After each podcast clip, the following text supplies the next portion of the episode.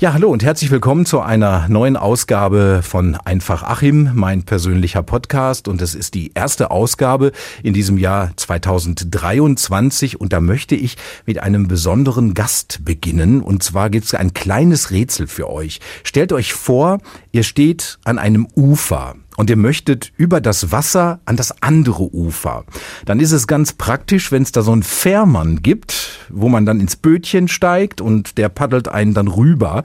Ich habe heute nicht einen Fährmann hier bei mir äh, im Podcast zu Gast, sondern den Fährmann. Ich grüße dich. Hallo. Ich grüße dich auch, Achim.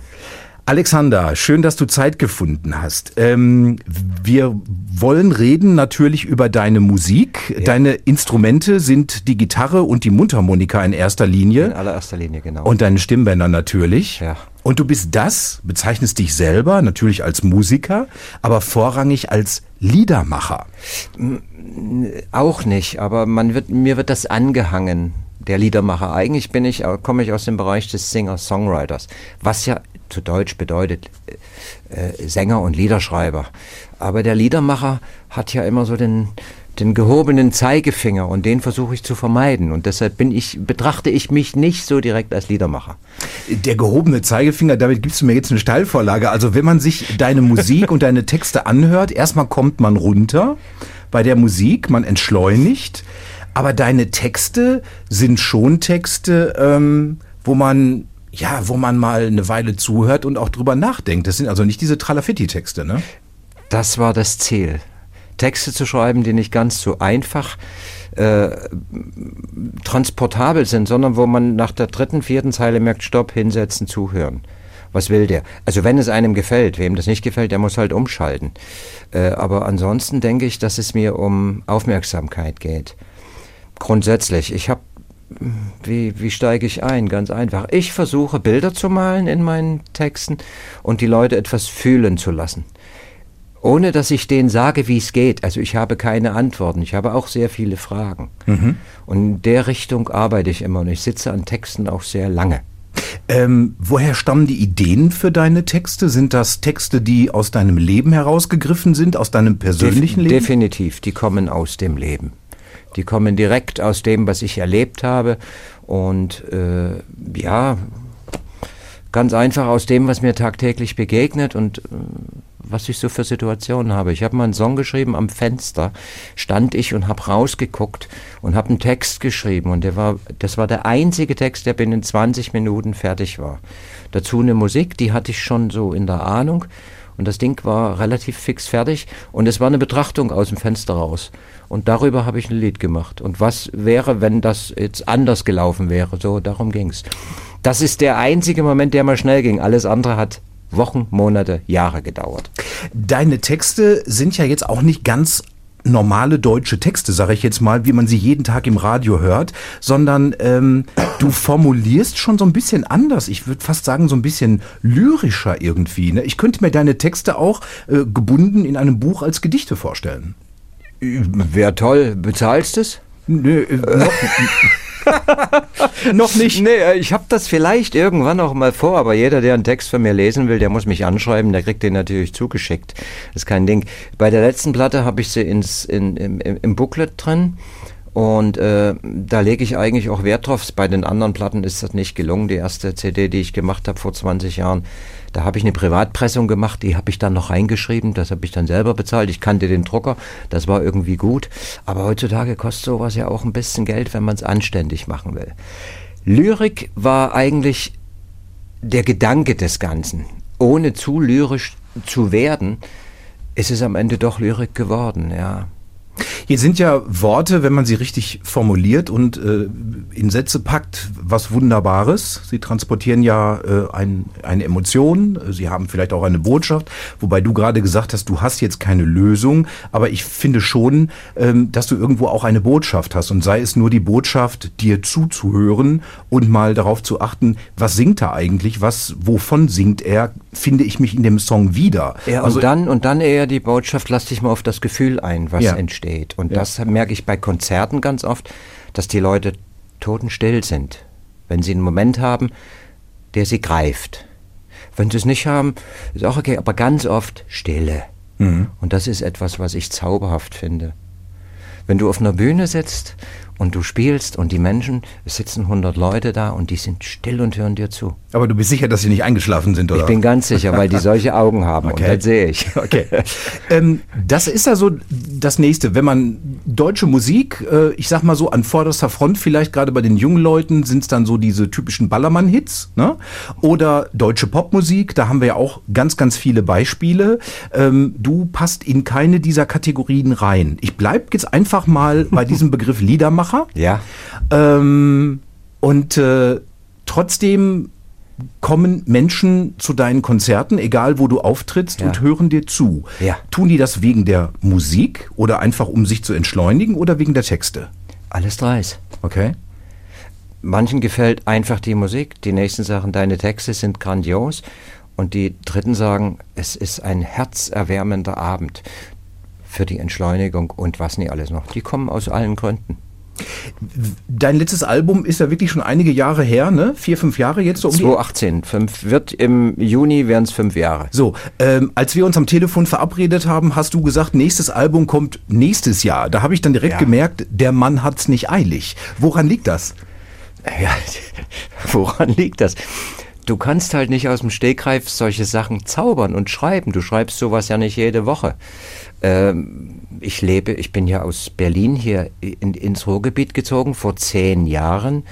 Und ich gewöhne mich langsam jetzt ans Ruhrgebiet, an die Menschen, an den Menschenschlag und an die Art und Weise, wie sie sprechen und wie sie miteinander umgehen und wie sie sehr erdig sind in allem. Und das macht ja was mit einem. Und ich, wenn ich auf Konzerten bin, ich spiele in ganz Deutschland, ich spiele also nicht unbedingt immer hier in Herne, Dortmund, Castrop, Rauxel so, sondern ich versuche das einmal im Jahr hier zu machen und dann bin ich woanders. Dann fahre ich, letztes Jahr habe ich eine Tour gemacht im Herbst, 14 Tage durch Mitteldeutschland bis Hessen rüber, also Witzenhausen war da mit drin und dann zurück Richtung Halle, Leipzig bis Wittenberg hoch. Das ist zwar grandios, das ist grandios, wenn man überall spielen kann. Man hat jeden Tag einen anderen Menschenschlag vor sich. Dann spiele ich auf den Inseln, Wangerooge und äh, Baltrum. Da sitzt im Herbst halb Deutschland. Okay. Und die kommen dann und haben das dort gehört und dann kriege ich eine E-Mail, würdest du auch mal in Bamberg spielen? Ja, wenn ihr mich einladet und so weiter. Wenn die Gage stimmt und ich eine Übernachtung bekomme, dann mache ich das sehr gern. Und so funktioniert das für mich total gut. Es wird, ich wollte nie in den Bereich, wo es so hip wird, dass es schwer wird, wo du dich selber verlierst. Ich habe lieber Zeit, mach drei Jahre nichts, spiele meine Konzerte, da entsteht immer irgendwas, dann entstehen zwei, drei neue Songs, die jetzt aus der Zeit des Hierlebens entstehen und äh, mal wieder was Neues. Manchmal schreibt man fünf, dann schreibt man einen, man schreibt zwei Jahre keinen. Das kommt in einen hinein. Ich habe äh, erfolglos nach dir bei Instagram gesucht. Ich mutmaße mal, du bist nicht bei Instagram. Aber hallo. Aber hallo doch. Ja, du musst bei mir, der Fährmann ist ja belegt von allen Fährmännern dieser Welt. Ja. Und bei mir musst du Fährmann Punktlieder oder Minuslieder einsetzen. Und dann findest du mich bei Instagram. Ich habe eine schöne Seite da. Ich äh, bin natürlich nicht so hip, wie ich das schon immer sage. Ich mache nur was, wenn ich was mache. Für mich sind das Litfaßsäulen. Instagram und, und, und Facebook ist einfach nur. Ich muss mal gucken, wie heißt denn meine Seite? Während du suchst. Fährmann.lieder.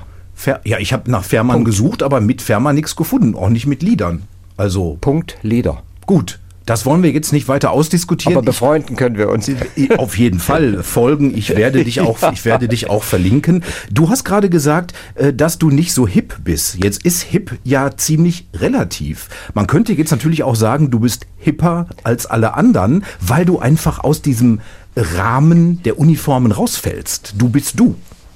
Stimmt. Ich will Hip auch nicht unbedingt als Hip bezeichnen, sondern vielleicht als Hype. Ja, also vielleicht bin ich hipper als andere, möglicherweise, ich weiß es nicht. Aber äh, was ich versuche zu vermeiden, ist dieser Hype. Also dieses, wo Leute dran sterben, wo du ein Jahr ein Künstler bist und danach musst du dann irgendwie sehen, dass du dein Gesicht zu Dieter Bohlen bringst. Und das sind Dinge, die ich nicht, nicht so für mich entschieden habe, die nicht so zu machen. Okay, du hast zumindest einen Drei-Tage-Bart, also das, Ja, das passt schon den mal. Das, hab ich das, aber das schon ist, immer. Den, ja, das ist schon mal hip. Aber ich mutmaße mal, du hast keine Undercut-Frisur Und nein, hast du nicht. So, und ich mu musste mir jetzt nicht zeigen und ich mutmaße mal, du hast auch keinen Waschbrettbauch. Also bist du nicht hip? Also äh, Waschbärbauch. Oder wie hieß das? okay, verstanden. Also verstanden. guck hier, also ich bin zu alt na, für Waschbrettbäuche. Na, na, weil, weil du aber gerade auch von Hip und von Berlin gesprochen hast. Ja. Ähm, Du bist also von da, wo wir eigentlich alle oder wo viele von uns hin möchten. Viele möchten ja nach Berlin und ja. sagen, da kann ich mich verwirklichen äh, mit meiner Musik, mit meiner Kunst, mit meiner Arbeit. Ja. Du kommst von Berlin ins Ruhrgebiet. Was war der Grund? Ich habe, ich bin ja in Dresden geboren. Das ist in damals noch DDR gewesen und bin 88 aus dem Osten, also März 88 da abgehauen und habe dann in Westberlin gelebt. Und das fand ich auch toll. Das ist eine tolle Stadt, wenn man jung ist. Wenn man älter wird, wird die Stadt zu schnell. Und äh, ich kann jeden verstehen, der sagt, ich möchte in Berlin mit, ich bin bildender Künstler, ich bin Maler, ich bin Musiker, ich bin Dichter oder sowas. Ich will da was erreichen. Toll, kannst du machen, kannst du nämlich jeden Abend irgendwo anders auftreten. Das kannst du hier nicht. Ich war aus dem Alter des, der schnellen Bewegung raus und dachte, irgendwie weitergehen. Es okay. reichte nicht. Und dann habe ich gedacht, gehe ich ins Ruhrgebiet. Mhm. Ist mal was ganz anderes. Ich habe da in Berlin nette Menschen kennengelernt, die von hier kamen. Ich bin Fan von Techtmeier. Und ich dachte, versuch's es einfach. Und jetzt bin ich hier gelandet, lebe jetzt in Herne, bin auch sehr glücklich hier, ich lebe sehr schön und starte von hier aus meine Dinge und habe also von hier aus auch eine, eine Basis gefunden, den Bereich des Westdeutschen, den man ja immer noch im Kopf hat, auch zu bespielen. Also hier sind mir Inseln wie Wangerooge, Baltrum, äh, Kloppenburg und äh, Delmenhorst und so. Solche Plätze und solche Orte sind zu mir gekommen. Ich habe da gespielt und ich liebe das. Okay. Und ich spiele hier in Krefeld und ich spiele mal in Mörs und ich spiele mal in Kleve und ist unterschiedlich. Jedes Jahr ist das anders. Könnte man sagen, dass die Menschen äh, jetzt in Ostdeutschland oder ganz oben äh, in den Küstengebieten, dass die vielleicht etwas ruhiger, auch vielleicht etwas aufmerksamer, dankbarer sind als hier so im etwas doch schnelllebigeren Ruhrgebiet? Weiß ich nicht. Das möchte ich, das möchte ich so nicht sagen. Lass es mich so formulieren. Wenn du in einer Kleinstadt spielst, hast du größere Chancen, dass Menschen kommen. Wenn du in einer Großstadt spielst, wo jeden Tag zwölf Gegenveranstaltungen sind, wird es schwer je weiter du ins Dörfliche kommst, wird es immer interessanter. Spiel auf dem Dorf und die Hütte wird voll sein, weil dort nicht jede Woche was passiert. Die kommen einfach, weil sie kulturinteressiert sind. Und äh, das ist eine Erfahrung, die, die ich gemacht habe. Und zum Zweiten weiß ich nicht, auch hier im Ruhrgebiet gibt es Leute, die das lieben und äh, die Ruhe finden und die Schnelllebigkeit auch nicht so mögen. Nee, das ist in ganz Deutschland gleich. Okay. Glaube ich zumindest. Ja, du kommst ja viel rum. Ich ne? komme viel rum. Kommst ja. viel rum. Ähm, es gibt ja hier in Herne einige Menschen, die Musik machen, ja. äh, die sich als Producer bezeichnen oder die auch selber singen. Äh, und sie alle träumen ja davon, dass sie irgendwann mal erfolgreich werden und dass ihre Songs im Radio gespielt werden und sich verkaufen und so weiter. Was sie nicht tun, meiner Meinung nach, ist, dass sie in größerem Stil rumziehen, also rumtingeln, sage ich mhm. jetzt einfach mal, und in anderen Städten auch auftreten. Du machst das. Wenn man sich deine Internetseite anguckt, man sieht, du bist unterwegs, unterwegs. jetzt also nicht 300 Tage am Stück, Nein. aber du bist unterwegs und kommst überall hin. Ähm, ist das für dich so das Musikerdasein, so ja. das Live-Auftreten? Ja, das Live-Auftreten und so kleine Touren, also mal so drei Tage auch das, was ich letztes Jahr gemacht habe, das waren 14 Tage, da waren zwei Off-Days, der Rest war zwölf Tage Konzert. Das ist großartig, das macht unheimlich viel Spaß. Bist aber dann noch froh, wenn du wieder zu Hause bist. Also ich kann bekannte Musiker, sowas äh, in Deutschland wie Reinhard May, Hannes Wader, Konstantin Wecker aus dem Bereich, die spielen ja 150, 200 Konzerte im Jahr. Die, die finden keine Ruhe und äh, das wäre nichts für mich. Ich finde das schön, dass ich ein Wochenende irgendwo hinfahre. Das ist wie ein Kurzurlaub. Ich fahre irgendwo hin, habe andere Eindrücke, bin in Minden oder bin in, in Obernkirchen oder irgendwo, sehe eine, einen anderen Teil der Erde, der Welt, genieße das, komme mit Menschen zusammen, bereite mich eine Weile auf mein Konzert vor. Ich will auch immer, dass das schön ist, dass es gut aussieht, dass es gut klingt, dass das allen, allem entspricht, was alle wollen. Und ja, so funktioniert es für mich. Ich könnte auch von Gelsenkirchen bis Dortmund in jeder kleinen Ecke spielen. Nicht, dass ich das nicht möchte, aber ich möchte es nicht nur. Jetzt ist ja das Musikerdasein heutzutage ähm, noch schwieriger als früher, weil vom Songs verkaufen oder vom Streaming kann man nicht leben. Nein. Das sind ja echt äh, Krümel, die man da bei Spotify oder so verdient. Deswegen sagen ja auch viele, die Musik machen, du lebst eigentlich davon, dass du wirklich Konzerte spielst, dass da Menschen hinkommen.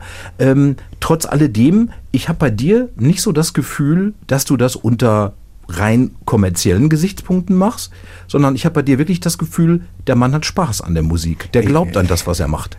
Ich liebe das. Ja. Das ist der kleine Unterschied. Ich liebe das, es so zu tun. Ich liebe das, das so zu machen. Und ich will davon nicht, nicht abweichen. Natürlich ist es bestimmt schön, wenn du einen Song irgendwo hast, der im Radio läuft und der dir Geld einbringt, über die GEMA-Gebühren, vielleicht auch über Spotify, aber da träumen ja selbst große Künstler davon, von Spotify Geld zu bekommen, das für einen Hamburger reicht. Äh, das ist nicht das Interesse. Das Interesse ist eigentlich bei mir immer gewesen, zu spielen, vor Menschen zu sitzen und zu spielen. Eine CD als Beiwerk dabei zu haben, damit sich das verteilt und Leute vielleicht mal zu Konzerten kommen. Aber im Normalfall ist das Live-Spielen heute das A und O und das Einzige, was dir Geld bringt. Eine CD bringt dir doch kein Geld mehr, kostet Geld. Ja, ja. Jetzt hast du gerade gesagt, ähm, das ist natürlich ein Prozess, der Zeit braucht. Ne? Ja. Also Songs zu schreiben, die Texte, das alles aufzuzeichnen und so weiter. Ärgert dich das dann manchmal vielleicht so ein bisschen als Musiker, wenn man dann sieht, so du ackerst da dann richtig für über einen langen Zeitraum und auf der anderen Seite hast du dann Leute, die stellen sich mal eben irgendwo vors Mikrofon, singen Zicke, Zacke, Hühnerkacke, dann werden ein paar Effekte drüber gelegt und schon haben sie einen Top-Ten-Hit. Das ärgert mich nicht. Warum nicht? Weil mich sowas nie ärgern kann. Okay. Lass doch die Leute machen, was sie wollen. Und die Geschmäcker sind unterschiedlich. wollen, natürlich wollen Leute auf Partys irgendwie feiern. Und da brauchst du Zicke, Zacke, Hühnerkacke. Wenn du das nicht hast, das ist dann Quatsch. Dann ist auch eine Party geschmissen. Aber es ist nicht meins. Meins ist genau das andere. Meins ist der kleine Zwischenpart. Wenn du dich mal ausruhen willst, anderthalb Stunden. Wenn du mal runterkommen willst. Wenn du mal in dich reinhören willst. Komm vorbei, setz dich hin, hör zu. Du wirkst auf mich sehr geerdet, ähm, auch äh, ähm, so ein bisschen äh, ein Mann der leiseren Töne. Ähm, ich kann auch laut. Ja, okay, aber äh, was erdet dich so? Weiß ich nicht. Erfahrung? Okay. Äh, ich habe ja, ich habe ja in Berlin auch in Bands gespielt. Ich habe ja ganz viel musikalisch mitgemacht. Wir sind auch durchs Land gezogen. Ich habe mal bei einer ganz bekannten Kindermusikband gespielt, bei der Mucketierbande. Mhm. Die haben Rockabilly und Country für, für Kids gemacht und ihre Rockabilly-Eltern. Das war großartig. Und da sind wir auch hier ins Ruhrgebiet gefahren von Berlin, haben in Köln gespielt für den WDR und, und, und. Das ist alles sehr anstrengend sehr anstrengend. Da bist du nämlich zu sechst mit einem Sprinter, mit fünf besoffenen Jungs, sitzt du da drin und du fährst die durch die Botanik. Und da kommst du irgendwann runter und sagst, ich möchte mein eigenes Ding machen, lasst mich alle in Frieden. Ich fahre in Ruhe mit meinem Auto durch die Gegend, mach das, hab Spaß. Ich habe viel gesehen, ich habe viel erlebt und das ist eigentlich für mich das Nonplusultra. Das war auch mein Ziel immer, das auf eine Bühne zu bringen. Ich habe mich ja nicht getraut. Früher war ich ja sehr schüchtern. Ich habe auf der Bühne gesessen, gespielt und habe ganz leise gesungen. Das ist heute anders. Heute kann ich in den Mikrofon auch reinbrüllen, aber ich war halt ein bisschen sehr zurückhaltend und auch ängstlich. Bin ich nicht mehr, habe ich nicht mehr. Bin forsch. Ist das nicht das Schlechteste, was man mitbringen kann, wenn man schüchtern ist und dann auf die Bühne muss? Ja, es gibt sich aber, man muss es machen. Das Problem ist ja, dass du äh, Bühne ist ja nicht zu beschreiben. Bühne ist ja auch nicht an irgendetwas festzumachen. Bühne ist etwas, das ist jedes Mal anders. Mhm. Und zwar jedes Mal. Was unterscheidet sich da immer? Licht, die Menschen, die vor dir sitzen, der Raum, wie er klingt. Schalt das zurück, kommt das nicht zurück. Bist du gut drauf? Bist du konzentriert? Ich habe so ein kleines Lichtpult vor mir stehen, was ich mit den Füßen umschalte. Und ich merke spätestens nach dem dritten Song, dass ich nicht bei der Sache bin, weil ich vergesse, bei jedem Lied mal ein anderes Licht einzuschalten. Und so diese Dinge, all diese Dinge sind wichtig. Äh, da kannst du gut singen, da kannst du gut spielen, da ist alles gut. Wenn du das vergisst, ist es für mich Pech, ist nicht gut. Äh, ist alles nicht einfach. Bühne, jedes Konzert ist anders. Jetzt könntest du mich fragen, ob ich Lampenfieber habe. Nein. Ja, ich meine, nach so vielen Jahren. Weißt du warum nicht? Weil mir. mir. alles passiert ist. Ich dachte, weil dir alles egal ist. Nein, weil mir alles passiert ist. Okay. Also vom, vom Text vergessen über äh, welcher Akkord war er jetzt, bis zum Stromausfall, alles. Mittendrin, bumm. Also dich kann nichts mehr schocken. Na, nur noch ein offenes Feuer irgendwo, Nein, was ungewollt kommt. Das wollen wir mal nicht. Ansonsten nichts. Mit welchem Gefühl gehst du auf die Bühne? Ich könnte mir jetzt so vorstellen, dass du jetzt nicht so jemand bist, der da hinterm Vorhang steht und sagt so, ich bin jetzt der Superstar, ich gehe jetzt auf die Bühne Nein. und die tanzen alle nach meiner Pfeife. Ähm, gehst du auch mit bisschen Neugierde auf die Bühne, so getreu dem Motto, wer sitzt da, was erwartet auch mich als Künstler? Ja, unbedingt jedes Mal. Was erwartet mich? Also die Aufregung ist schon da. Wer sitzt da? Kommt das, was ich mache, bei denen an? Und jetzt kommt das Geheimnis eines Konzerts, die Interaktivität. Also du sprichst zu den Leuten und es muss was zurückkommen. Mhm. Wenn das nicht kommt, wird es für mich immer schwerer. Ich habe da aber einen Dreh gefunden, mit den Leuten zu sprechen und denen dann irgendwann zu sagen, äh, wenn ich ein Lied gespielt habe, klatschen die und dann sage ich ja immer Dankeschön. Das verlangt ja die Höflichkeit und es ist auch sehr nett. Und dann sage ich denen, und wenn, wenn ihr wollt, sagt ihr bitteschön, dann haben wir eine Unterhaltung. Und spätestens nach dem dritten Mal der ganze Saal. Bitteschön. Und das funktioniert. Alles lacht und dann ist das Eis gebrochen und alle sind beieinander und dann funktioniert das gut. Das heißt, du siehst so ein Konzert auch äh, nicht unter dem Gesichtspunkt ich auf der Bühne und ihr im Publikum, sondern du siehst es als Gemeinschaft, als Miteinander. Ne? Nur, nur, ja. nur ja. als das. Ja. Sonst kann ich zu Hause in meiner Wohnung sitzen und spielen. Das ist ich alleine auf der Bühne. Verlassen wir mal deine Wohnung und auch die Bühne. Sprechen wir mal über Urlaub. Wo würde ich dich am ehesten im Urlaub antreffen? An der Nordsee, an der Ostsee, im Gebirge, in Barcelona? Wo wärst du am ehesten anzutreffen? Alle vier Orte stimmen. Tatsächlich. Nordsee, Ostsee, äh, Gebirge. Ich bin einer, der leidenschaftlich in die Berge geht und da runter guckt und ich liebe die Natur. Und Barcelona ist immer noch, noch eine Wiederholung wert. Ich war mal in Barcelona, aber ich finde Barcelona so traumhaft schön, dass ich irgendwann noch mal dahin fahren will.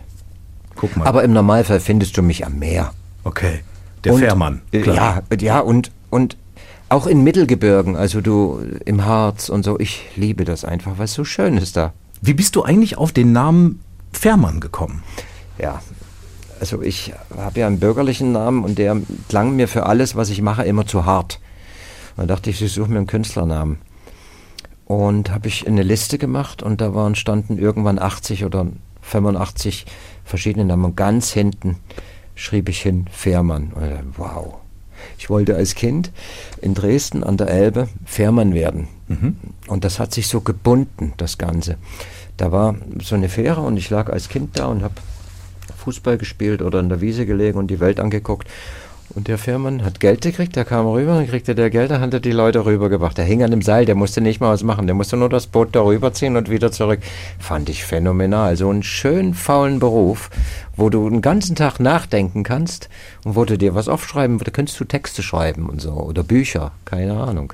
Ich fand das toll. Und du bist im Wetter, also der Natur, immer sehr nah und einem Strom, einem Fluss.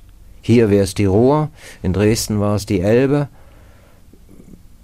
Jetzt könnte ich philosophisch werden und sagen, bringst du als der Musiker Fährmann mich und die Menschen, die dir zuhören, auch irgendwie übers Wasser?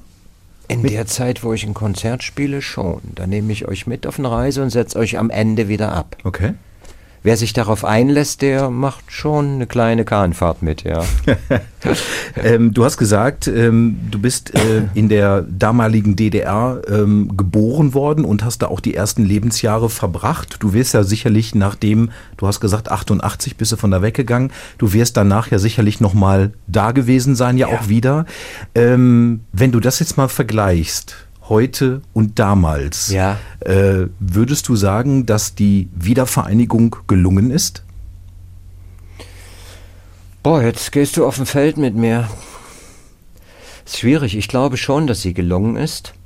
In manchen Köpfen ist sie nicht angekommen. In West wie Ost ist sie nicht angekommen. Mhm. Es gibt immer noch die, die Vorurteile, zwischen Ost und West, die meiner Ansicht nach lange überholt sind. Also wir haben die letzten Jahre durch Corona, durch diese Demonstrationen und durch diese Querdenker, äh, den Missbrauch, Missbrauch des Begriffs der Querdenker, was ich ja so finde, weil Querdenker war früher was sehr Angenehmes, heute ist es was sehr Unangenehmes, die sehr viel aus dem Bereich der ehemaligen DDR kamen und auch sehr viele aus dem Bereich Sachsen, Dresden und Umgebung. Äh, da ist irgendwie nichts gelungen. Ich glaube, eins ist gelungen, dass man das Land zusammengebracht hat, dass es wirtschaftlich funktioniert und dass es zum überwiegenden Teil auch menschlich funktioniert. Was nicht gelungen ist, ist den Leuten, für, also für meine Begriffe, ich rede hier nur aus meiner Sicht, zu erklären, was Freiheit ist. Und dass der Staat sich nicht um alles kümmert. Das muss man schon selber machen. Und man kann froh sein, dass man in einem Land wie diesem lebt, ist meine Meinung. Ich möchte zu der Zeit, als wir Corona hatten, möchte ich nirgendwo anders auf dieser Welt gelebt haben, außer hier. Mhm. Also da habe ich viel Schlimmes gesehen, was passiert ist. Äh, aber es ist einfach schwer zu beschreiben. Ich weiß es nicht. Die Vorurteile werden noch zwei Generationen so halten und dann wird sich irgendwann vielleicht mal auflösen. Ich weiß es nicht. Ich krieg das ja mit. Ich bin ja diesem, diesem Vorurteil ausgesetzt. In Berlin war ich immer ein Dresdner. Mhm. Hier bin ich immer einer, der aus dem Osten kommt, wo auch immer herkommt. Das ist, bleibt man ja, das ist man. Und dass einem Ruhrgebietler wird im Osten so gehen, ach, der Wessi und so. Das, da ist man in einer Reaktion ausgesetzt, die unnötig ist, die kein Mensch benötigt. Keiner. Ähm, du lieferst mir die Steilvorlage für die nächste Frage, die ich schon die ganze, äh, ganze Zeit im Kopf spinne. Du ähm, äh, kennst Dresden, du kennst Berlin, du kennst jetzt das Ruhrgebiet. Ich meine jetzt so als, wo du sesshaft ja, bist. Ja. Ähm, wie würdest du für dich Heimat definieren? Wo ist deine Heimat? Ist die jetzt hier im Ruhrgebiet oder bist du immer da Heimat, beheimatet, wo du gerade lebst? Oder bist du vielleicht sogar so ein, so ein Weltbürger? Da komme ich mit Wiglaf Droste.